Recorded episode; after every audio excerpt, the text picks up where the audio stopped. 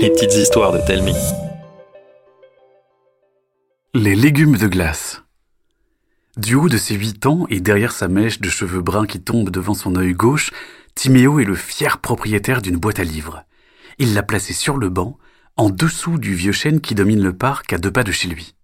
Un endroit stratégique où des tas de gens passent. Cette boîte, il l'a fabriquée lui-même, avec des chutes de bois récupérées au magasin de bricolage voisin. Il l'a ordée d'un couvercle transparent et décoré de motifs que Timéo change à chaque saison. En ce moment, elle est jaune citron avec des étoiles vertes et bleues.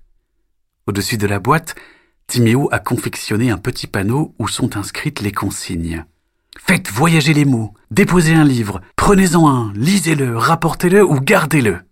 Chaque jour après l'école, le bibliothécaire en herbe n'oublie jamais de relever les entrées et les sorties. Et il n'est pas peu fier. Pas un jour ne passe sans que de nouveaux livres partent, arrivent ou reviennent. Mais alors qu'habituellement elle débordait, voilà que sa boîte ne contenait qu'un seul et unique livre, flambant neuf. La couverture était vierge, à l'exception du titre, écrit en lettres minuscules qui sonnait comme un avertissement. Ce livre renferme une aventure. Piqué par la curiosité, Timéo le prit et l'ouvrit. Les premières pages étaient vierges. Comment un livre pouvait-il avoir un titre et être vide?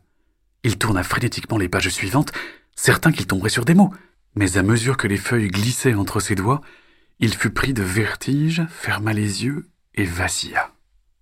Quand Timéo rouvrit les yeux, il tombait dans une sorte de puits. Mais il tombait lentement, si bien qu'il avait le temps, tout en chutant, de regarder autour de lui. Il remarqua que les parois étaient recouvertes de briques gravées de lettres qui formaient des tas de mots qui ne voulaient rien dire. Puis apparurent des étagères où étaient empilés des milliers de livres. La couverture du premier que Timéo saisit présentait une belle illustration. Un chien errant entouré de mouches.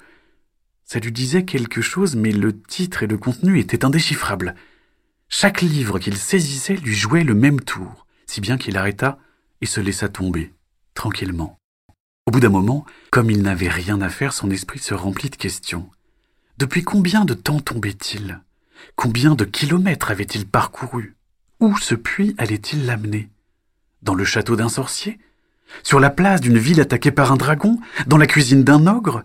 Il décida que la destination lui importait peu, tant que l'aventure serait chouette à raconter. La sortie du tunnel était un simple seau en fer qui cracha Timéo sur un sol enneigé. Il était au bord d'un potager gelé. Tout autour de lui, des légumes erraient tels des morts vivants, boulottant à l'occasion des cornets de glace géants sortant de terre.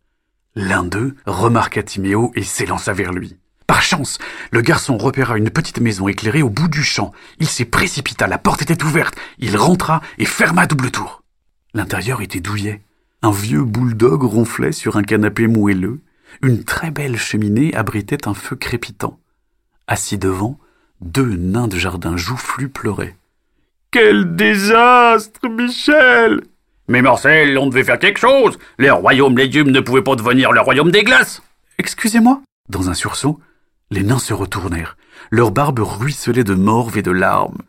Timéo leur tendit un vieux mouchoir en papier qui traînait dans sa poche. Il les rassura en leur expliquant comment il était arrivé chez eux, puis leur demanda. Si j'ai bien compris, je suis dans le royaume légumes Est-ce qu'il en reste plutôt? Albert, le roi Froidure veut recouvrir le monde de glace. Et s'il y a bien une chose qu'il déteste, c'est les légumes. Alors il a maudit nos terres et fait pourrir nos pauvres légumes. Mais on est des protecteurs de jardin. Ça oui. Alors v'là qu'on a fabriqué une potion pour les ramener à la vie. On tient ça de notre grand-père qui tient ça de notre grand-père qui tient ça de notre... Marcel Excusez-le. Bref, ça a pas marché comme prévu et v'là qui se sont transformés en zombies bouleteurs de gloss. Quel gâchis Et comment? Je vais aller parler au roi Froidure, moi. Mais personne n'a jamais réussi à le battre.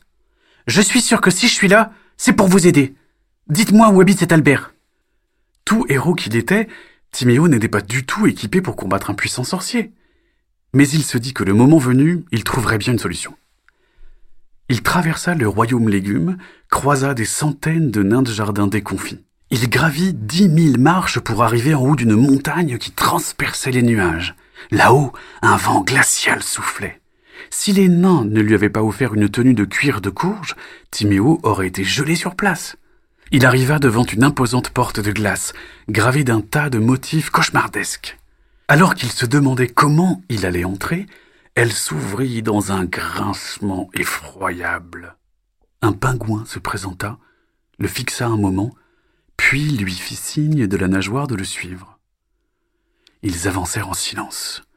L'intérieur du château était plus beau que celui de la Reine des Neiges.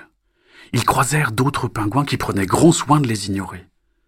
Ils débouchèrent dans une vaste salle vide, à l'exception d'un trône hérissé de piques où était assis le roi Froidure, caressant distraitement un chat de glace.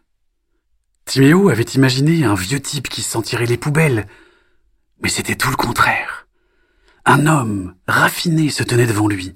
Ses cheveux bleus et sa courte barbe parfaitement peignée étaient agrémentés de perles étincelantes. Il portait une longue robe blanche scintillante, cintrée par une ceinture de diamants. Les nains ont envoyé une courge pour me terrasser? Ce n'est pas très gentil. Oh, pauvre petit, je t'ai blessé Non, ce n'est pas très gentil de gâcher des légumes.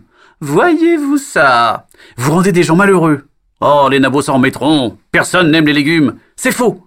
C'est vrai. Tout le monde préfère les glaces aux légumes. Le souvenir d'une expérience culinaire surgit dans l'esprit de Timéo. Et les glaces aux légumes alors? Le roi se leva lentement, les mains crispées sur son châle à mâchoire serrée. Qu'est-ce que tu viens de dire? Si vous faites disparaître les légumes, vous ne pourrez jamais avoir le plaisir de goûter des glaces aux légumes. Quelle idée stupide Peut-être. Du coup, j'imagine qu'un pari ne peut pas vous faire peur. Je t'écoute. Je vais vous faire goûter des glaces aux légumes. Si vous aimez, vous lèverez votre malédiction. Si vous détestez, je serai votre serviteur pour l'éternité. Le roi Froidure envoya ses pingouins chercher Michel et Marcel, qui revinrent au château les bras chargés des légumes qu'ils avaient pu sauver du froid. Sorbet, tomate, basilic, à la betterave, au butternut, mariant à la perfection le concombre et le piment, le déluge de saveurs fit fondre le roi Froidure. Timéo avait gagné. La malédiction fut levée et le royaume légumes retrouva sa splendeur d'antan. Timéo rentra chez lui en sautant dans le seau en fer par lequel il était arrivé. Il s'éveilla, assis sur le banc près de sa boîte, le livre dans les mains. Le titre avait changé. Il s'appelait désormais Les légumes de glace. C'était une petite histoire de Mathieu Jonel. Vous avez une envie d'histoire? Demandez à vos parents de nous la raconter sur Facebook ou par mail. À la semaine prochaine